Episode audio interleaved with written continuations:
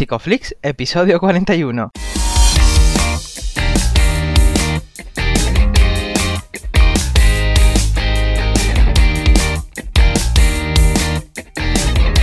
Bienvenidos a Psicoflix, un espacio de psicólogos para psicólogos, un podcast donde entre todos buscamos ser cada vez mejores profesionales de la psicología. Aquí hablamos de todas las estrategias, técnicas y noticias de la psicología contemporánea, pero siempre con la evidencia científica que nos gusta defender. Hoy estamos a 19 de diciembre y estamos emitiendo nuestro episodio número 41, en el que vamos a hablar de la intervención psicológica en Alzheimer y otras demencias. Pero antes, Recordaros que en psicoflix.com podéis registrar de manera gratuita y participar para conseguir acceso a más recursos terapéuticos. Yo soy Jeff Brasad, bienvenidos una semana más al podcast y como no, Darío, ¿qué tal? Bienvenido. Hola Jeff, buenos días, ¿cómo estamos? Bueno, de vuelta del puente ya. ¿Has sentado bien ese puente? No. Madre mía, además que estamos ya, yo ya no sé ni cuándo grabamos, estamos grabando todo antes de, irnos de, por Navidades y por tu examen y por todo. Pues qué locura, qué locura de, final de 2019, que no voy a llegar a 2020, julio. Va a morir antes de llegar. Sí, eh, sí, sí, sí. Bueno, el que no va a morir y está aquí muy vivo y muy despierto es nuestro invitado de hoy, que él es Emilio Marín, ya le conocéis, estuvo con nosotros en el episodio de neuropsicología.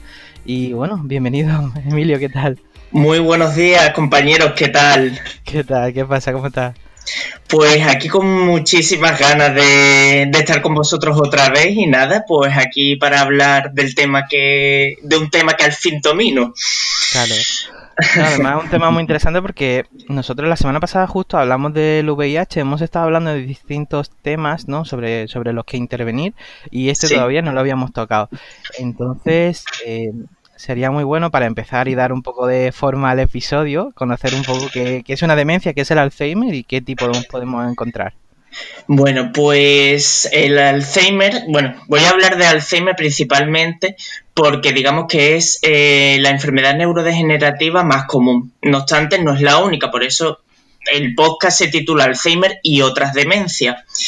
El Alzheimer lo tenemos que encuadrar en, esa categoría, ¿no? En las demencias, que son enfermedades neurodegenerativas en las que existe eh, una pérdida neuronal, por así decirlo, ¿no? Y que afecta a las funciones cognitivas, ¿no? Principalmente, pues, la atención, la memoria, el lenguaje, praxias, noxias, y afecta de tal manera que eh, interfiere en lo que son las actividades de la vida diaria. Es muy común que conforme vayamos eh, cumpliendo años en este caso, pues algunas funciones cognitivas, principalmente la memoria, pues se vaya mermando. Pero la principal diferencia es cuando ya nos empieza a afectar de una manera que interfiere en eso, en las actividades de la vida diaria y nos crea pues muchas problemáticas. Claro, sí es cierto, ¿no? Que muchas veces se confunden esos primeros síntomas tempranos como si fuera pues parte del envejecimiento normal, ¿no? Cuando muchas veces no es así, o sea que el olvido un producto de la, del envejecimiento es muy normal. Sí, sí, vamos, nos pasa y todo también depende mucho de, del estado en el que estemos, ¿no? Nosotros mismos que somos jóvenes todavía, eh, si estamos en un periodo muy estresante, nuestra atención y nuestra memoria se, se nos va, se nos olvida muchas cosas. Y en la tercera edad lo que ocurre son pequeños despistes, pero que ocurren con, con una pequeña mayor frecuencia. Pero no es un, trastorno en sí, no interfiere de manera significativa en la vida de la persona. Por eso lo podríamos diferenciar entre ese envejecimiento normal, el deterioro cognitivo leve y ya cuando hablásemos de una demencia. Y Emilia, yendo a algo más concreto, entonces, eh, ¿a qué síntomas tendríamos que, hacer referencia cuando, cuando queremos prevenir? O bueno, o hacer ese pequeño prediagnóstico eh, de una demencia? De un... Vale. Tú lo dices principalmente también para esos familiares, ¿no? Y eso, o nosotros también a nivel profesional, ¿no? Si nos ocurre.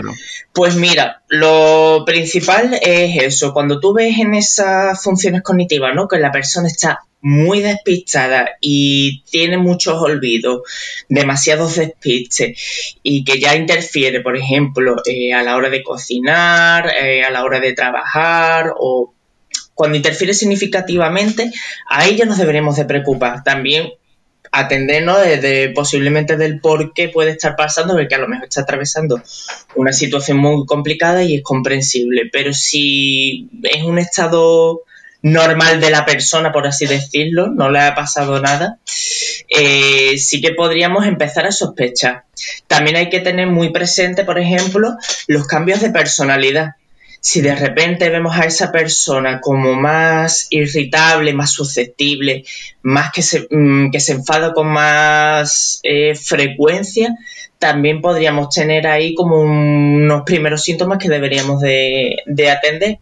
Si repite mucho una misma frase o las mismas anécdotas, por ejemplo, si se le ve a la persona más nerviosa, más hiperactiva, que se levanta con más frecuencia si hay alteraciones del sueño, si hay alteraciones del apetito y también, por ejemplo, como síntomas psicológicos que podríamos más atender si existen síntomas de depresión o de ansiedad, si hay apatía, bueno, eh, es un cuadro clínico, la demencia en general, ¿no?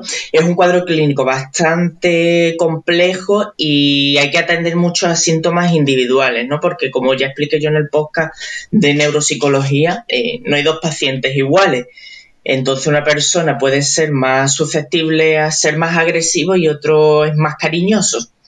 Sabes que esto es mm, muy, hay que individualizarlo mucho también. Pero estos síntomas comunes que creo que os he dicho sí que nos podría hacer eh, una sospecha, ¿no? Para que la gente esté un poquito más alerta de una primera sospecha de una posible demencia. No obstante, luego esto le tiene que seguir sus correspondientes pruebas médicas, pruebas de neuroimagen y pruebas neuropsicológicas en este caso. Sí, porque además nos encontramos ante mucha comorbilidad en, todo este tipo de cuadros. Sí, exacto. Una cosa muy común y que ocurre, ¿no? Que la persona a lo mejor se empieza a notar más torpe y bueno, y le ocurre mucho más sintomatología, ¿no? Por ejemplo, más depresiva o más ansiosa, entonces se aísla más en la casa y demás. Y una cosa muy común que yo me he encontrado en la clínica, por ejemplo, es que suele ir a su médico de cabecera, le empieza a explicar sus quejas subjetivas de memoria y una frase muy común es esto es típico de la edad. Y a lo mejor hace más referencia, a lo mejor el médico le hace más referencia a eh, su sintomatología psicológica, ¿no? A la depresión y la ansiedad. Y entonces manda antidepresivos y ansiolíticos para eso, para que duerma mejor, para que esté más tranquila, para que se anime más. Y como podemos ver, en este caso, la depresión más que funcionar como un cuadro clínico, funciona como un síntoma de un cuadro más general. Entonces ahí hay que tener mucho cuidado también. Has dicho una cosa que creo que es muy interesante, ¿no? Que es lo típico de la edad y supongo que asociado a esto hay muchos mitos también, ¿no? Muchísimo. Mira, eso de eso de es típico de la edad a ver, la demencia, como sabéis, el principal factor de riesgo es la edad. Pero claro, aquí todos vamos a cumplir años, ¿no? Y la, estamos viendo que la medicina... de momento sí. Eh, estamos viendo que la medicina avanza, que cada vez somos más longevos y todo esto por estos avances médicos que estamos viendo, ¿no? Y claro, si la medicina avanza y somos más longevos, pues somos más propensos a X enfermedades, somos más susceptibles de X enfermedades y en este caso pues nos ha tocado las neurodegenerativas. Pero claro, eh, un mito que yo me encuentro mucho y que quería yo comentar con vosotros es este de la depresión y la ansiedad. Es muy común mm, confundirlo, fíjate, y son dos cosas totalmente diferentes. Pero eh, en, una, en un envejecimiento saludable, entre comillas, eh, la depresión y la ansiedad son menos propensas, es decir, la persona es menos propensa a tener depresión y ansiedad porque es capaz de eh, tener como digamos más herramientas para em, sobrellevarla, ¿no? Por ejemplo, hay más activación prefrontal y es capaz de suprimir esa rumiación típica de este cuadro. Y entonces lo que yo digo es que sí, existe depresión y ansiedad, es que mm, hay, hay, algo, no es un envejecimiento saludable, hay una enfermedad, ya sea la propia depresión, la propia ansiedad o una neurodegenerativa o otra cosa. Por eso es muy importante esa valoración médica y esa valoración neuropsicológica en este caso para poder ver si, si estaría todo relacionado.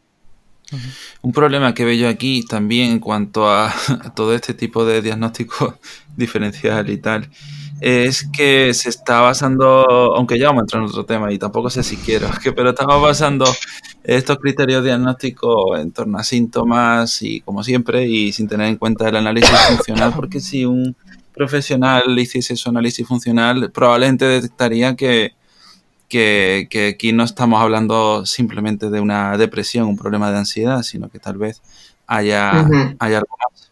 Sí, exacto. En ese análisis funcional también es muy importante una buena anamnesis. Eh, es muy importante si estamos hablando de una neurodegenerativa y una persona mayor, tienes que hacer un buen recorrido de, digamos, toda su historia. Para eso es muy importante preguntarle y formar parte de esa evaluación a los familiares. Porque aquí perfectamente la persona te puede contar una cosa, pero claro, si tenemos a lo mejor como síntoma eh, la nosognosia, que es, digamos, un, un trastorno, bueno, un trastorno, un síntoma en el que eh, por la propia enfermedad la persona no es consciente de la enfermedad, entonces te va a contar que está estupenda y que está maravillosa.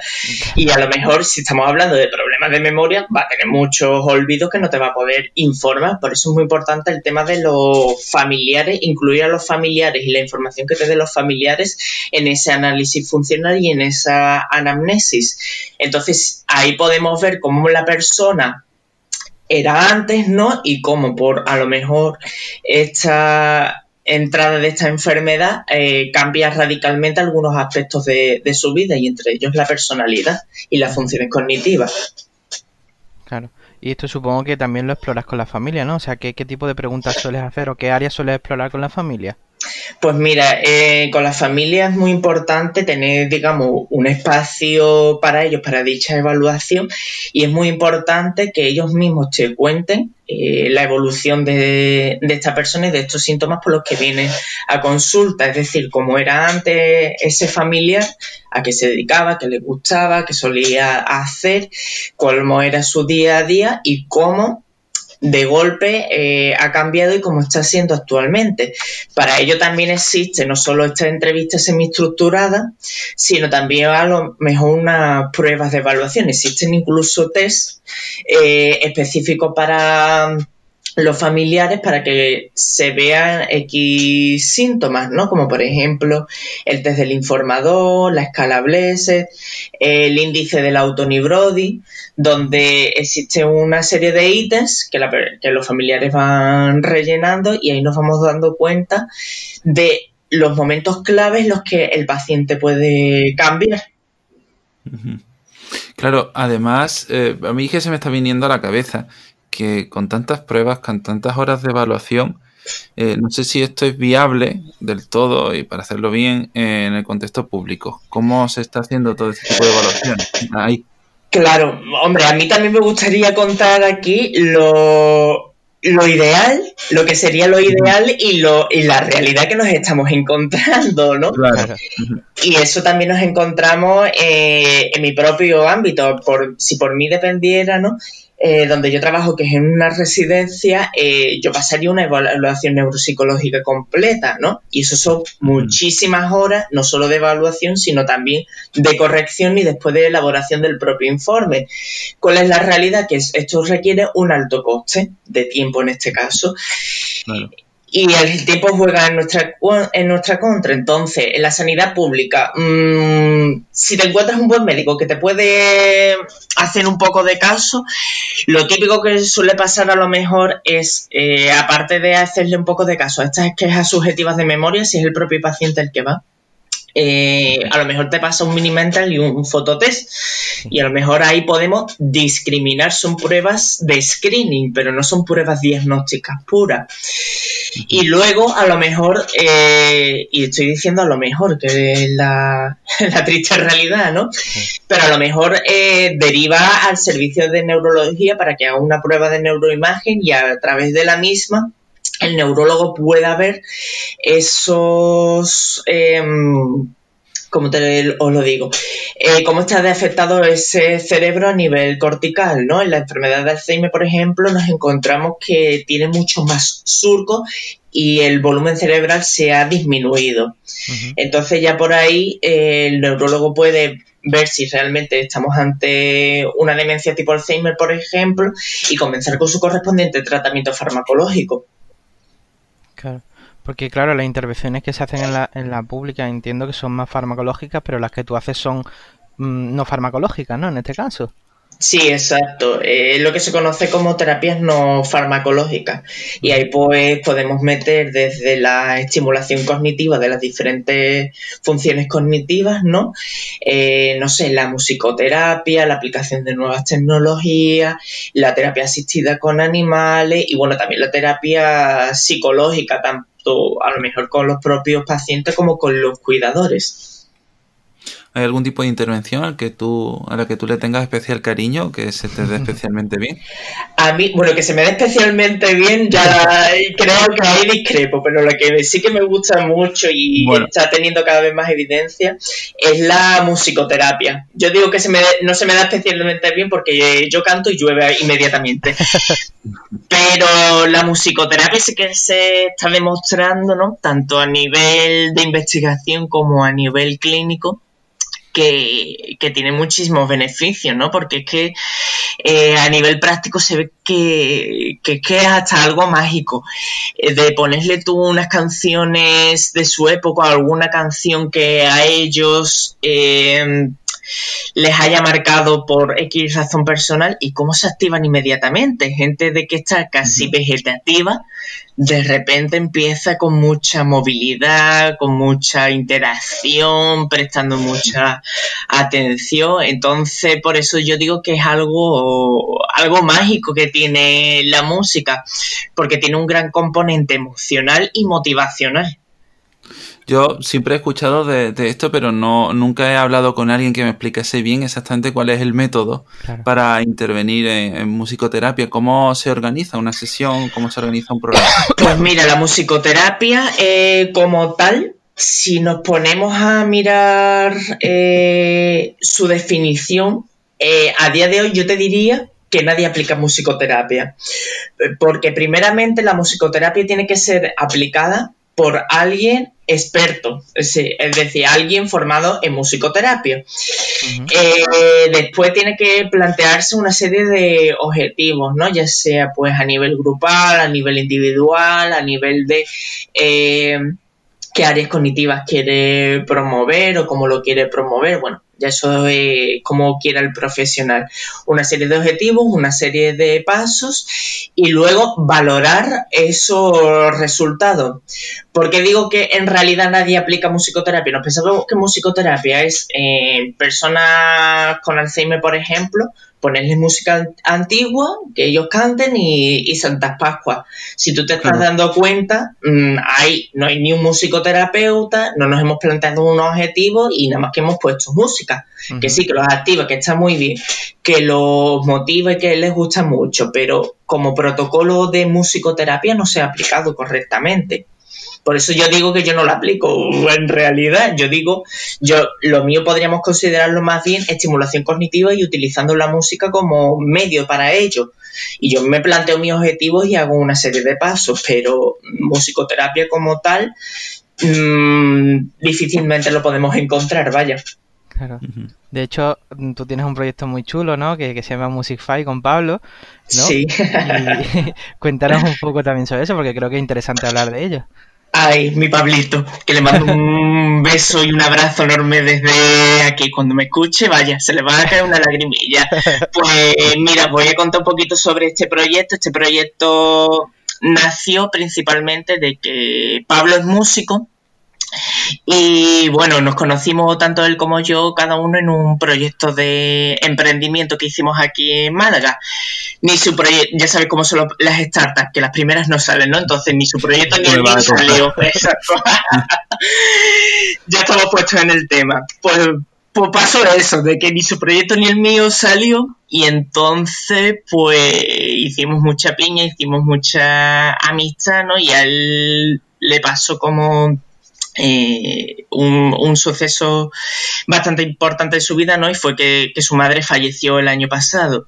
Y el último mes, pues estuvo encamada. Entonces, él, al ser músico, una de las cosas que más le gustaba hacer con su madre era ponerle música. Entonces veía claramente cómo su madre se animaba mucho y por lo menos esa agonía la, la, tranquilizaba, ¿no?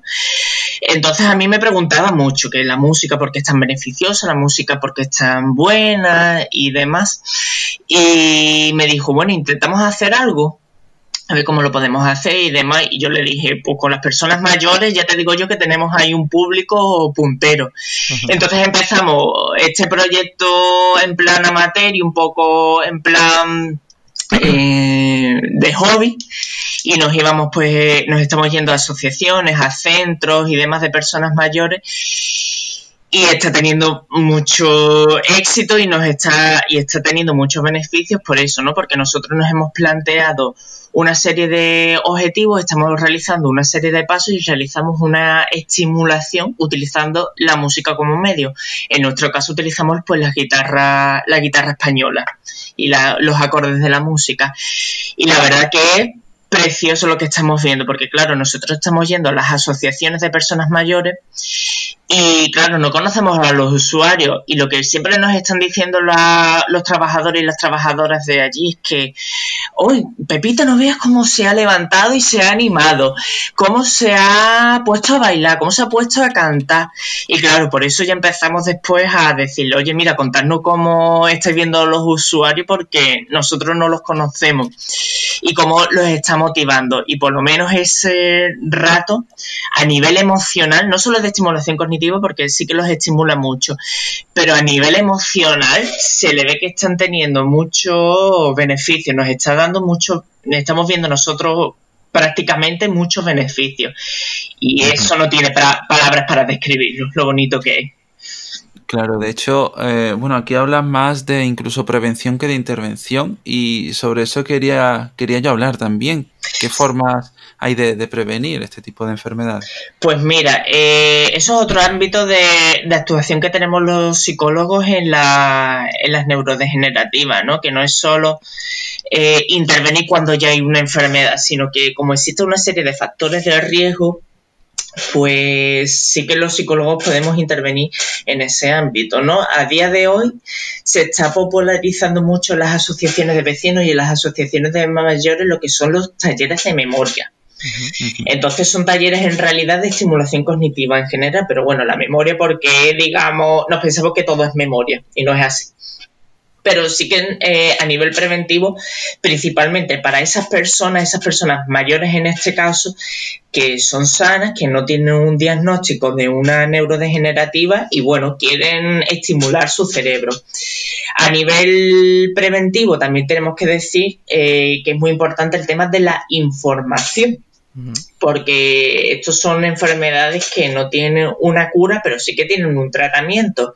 Y el tratamiento principal es este, el de la prevención, ¿no? Hay que hacer mucho caso, por ejemplo, a los riesgos vasculares, porque está muy asociado el tema de la hipertensión, el colesterol y la diabetes, por ejemplo, con eh, desarrollar a posteriores una enfermedad neurodegenerativa, ¿no? A lo mejor más de, más de origen vascular, porque existe la demencia vascular, eh, y se puede prevenir y su tratamiento correspondiente sería el de atender a, a nivel orgánico, ¿no? Entonces, ese por un caso, ¿no? También, por ejemplo, el tema del ejercicio físico está más que comprobadísimo y está más que estudiado que aquellas personas que tienen más... Eh, realizan más ejercicios físicos de carácter cardiorrespiratorio, pues son menos propensos a desarrollar una enfermedad neurodegenerativa. Y bueno, eh, también mucho lo que os he estado comentando, ¿no? Mucho a nivel informacional, también atender a esos posibles eh, síntomas psicológicos, ¿no? Y síntomas de personalidad, ¿no? Porque lo que estamos diciendo, en, una en, una, en un envejecimiento saludable, la depresión y la ansiedad no, no, son propensos, todo lo contrario, son menos propensos. Entonces, si está ocurriendo es porque hay algo. Entonces, más a nivel informativo y más de estimulación cognitiva cuando hay una población sana porque se puede trabajar más. Claro me gusta mucho ¿no? que estés hablando de los factores de riesgo porque vivimos en una sociedad donde todo va a una velocidad y el estrés y todos estos factores sí que tienen un riesgo muy muy importante ¿no? a la hora de desarrollar esta, estas demencias. ¿no? Entonces, em, si una persona se encuentra ya en deterioro leve o está comenzando a notar esos primeros síntomas ¿no? de, de, deterioro, ¿qué podría hacer para protegerse en ese momento? Pues mira, lo principal es eh, que vaya a sus correspondientes servicios de salud, en este caso público, que todos aquí tenemos un médico de cabecera y nos tiene que atender. Y nos tiene que atender bien. Y si es una cosa que de verdad nos está preocupando, mm, con perdón de la expresión, hay que dar un poco por culo, así de claro. Eh, eso por un lado. Eh, después lo que os he estado comentando, ¿no? El tema de la alimentación, por ejemplo, hay que atenderla muy bien, el tema del ejercicio físico y el tema, mira, curiosamente, cuando fui a Panamá y realicé este congreso y toqué este tema, una cosa que me llamó mucho la atención, un estudio que salió que es muy importante, el realizar un voluntariado. Y, tú, y, vosotros diréis, ¿qué tiene que ver un voluntariado, el ayudar altruistamente a otra gente con, prevenir una posible demencia? Bueno, porque si tú realizas un voluntariado, principalmente te estás activando, tanto a nivel físico como psicológico, como eh, cognitivo. Y también porque así promueves tus redes. Eh, de, sociabilización, ¿no? Eh, para nosotros es muy importante sociabilizar. Y en la tercera edad es algo muy muy puntero y una cosa que se está atendiendo mucho, ¿no? Y aparte hace poco salió la estatua esta de Bilbao, de la persona mayor en un banco de Bilbao. nos, estamos, nos estamos encontrando con un gran problema de que es que hay muchas personas solas en su casa. Entonces, si una persona está sola en su casa, y no está saliendo, no suele salir a la calle, no se está estimulando, está promoviendo muchos problemas psicológicos y es muy posible que termine con una, demencia en este caso. Por eso lo del voluntariado a mí personalmente me llamó mucho la atención de que hay que intentar fomentarlo también en la tercera edad. Claro. Bueno, y dinos una cosa, Emilio, porque al final nos imaginamos que tienes que enfrentarte a un montón de situaciones complicadas, tanto a nivel, bueno, de intervención y emocional. Entonces nos gustaría saber qué, qué puedes aportarnos de, de todo esto. Claro, aquí en este caso uf, es un tema muy escabroso, ¿no? Y yo creo que ahí lo, eh, lo, bueno es que nos hemos metido los psicólogos en ese tema, ¿no? Por toda esta problemática psicológica y emocional que tú bien has dicho, Darío. Porque hay que atender, por ejemplo, también mucho a los familiares y a los cuidadores, como yo os he dicho, ¿no? Y existe un síndrome que es el síndrome del cuidador quemado. Ustedes imaginaros en la situación de esa persona que de buenas a primeras a su padre o a su madre le han diagnosticado una demencia y si le han diagnosticado una demencia, normalmente es un diagnóstico muy tardío y porque ya eh, esa persona no, no, es capaz de realizar sus actividades instrumentales de la vida diaria y entonces necesita de una tercera persona y normalmente pues le toca a un cónyuge o a, o a un hijo. Imaginaros ustedes el cansancio emocional y físico que es el realizar las actividades de la vida diaria a otra persona. Darle de comer, vestirle, asearle, eh, evitar que no se cabre, que esté cada dos por tres repitiendo lo mismo. Es agotador. Claro, cuando tú te encuentras con familiares que ya llegan hasta el, punto que ustedes no tenéis ni idea del proceso que se tiene que pasar, desde lo cuido en mi casa, a lo meto en un centro de día, a lo meto en una residencia, el proceso emocional que tiene que pasar ese familiar y lo agotadísimos que llegan al final a esa última parte de tener que decir, mira, es que yo ya no puedo más, entonces que se encargue otro, otro desconocido, que por supuesto los profesionales que trabajan trabajan en las residencias eh, son profesionales cualificadísimos y que saben tratar este tipo de, de población, ¿no? Pero claro, ese desconocimiento de voy a dejarte a, mi familiar para que por favor lo cuides en condiciones y no, termine peor de lo que ya está, eh, es horrible. Yo lo paso fatal. Yo lo, yo reconozco que yo ahí simpatizo mucho con los familiares. Pero bueno, es tener que darle su espacio y decirle que, tienen que estar jodidos. Si es que es normal que estén mal por tener que ver a su, a su familiar cómo está eh, empeorando por, por días muchas veces, ¿no? Que hay gente que cuando les dan un diagnóstico empeoran de un día para otro de una manera drástica y, y no estamos preparados para eso. A día de hoy no estamos preparados para eso. Eh, y también pues, con los propios pacientes, ¿no? Esa persona que cada vez se está viendo más dependiente, que no es capaz de atender a lo que tú le estás diciendo, que cada vez se pierde más, que cada vez está peor, a nivel general, tanto a nivel cognitivo como a nivel psicológico, pues también es muy duro. Entonces, bueno, llega a una fase en la que muchas veces al principio, eso esto que acabo de comentar suele ser muy común en las primeras fases, por eso es muy común el tema de la depresión y la ansiedad que os he estado comentando, ¿no? Y por ahí el tratamiento farmacológico, lo ideal es recetar antidepresivos y ansiolíticos. Eh, luego llega un momento en, en el que no son conscientes y bueno, ahí eso juega por desgracia a nuestro favor de que ya no estaríamos jugando con tanta sintomatología psicológica, sino más con sintomatología cognitiva. Pero también nos podemos encontrar en las últimas fases pues con agresividad, con mucha irritabilidad y, bueno, pues eso es intentar manejarlo uno como, como mejor puede. Claro, supongo que todo esto genera mucha desesperanza en la familia, ¿no? Y deja mucho, mucho dolor en muchos de los casos, ¿no? Porque veas a una persona a la que quieres que está sufriendo. Entonces, y esto es una pregunta que nos están haciendo por Instagram, es ¿cuál es la mayor esperanza que tenemos hoy en día a día para intervenir?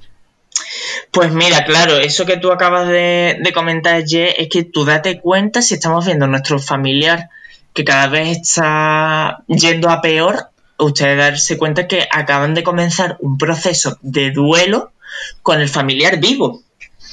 Porque esto mm, al final termina falleciendo, ¿no? Y, pero es que esto, como no se sabe la cura, no se sabe eh, el origen, esto puede ser perfectamente un año, como 10, como 20 años.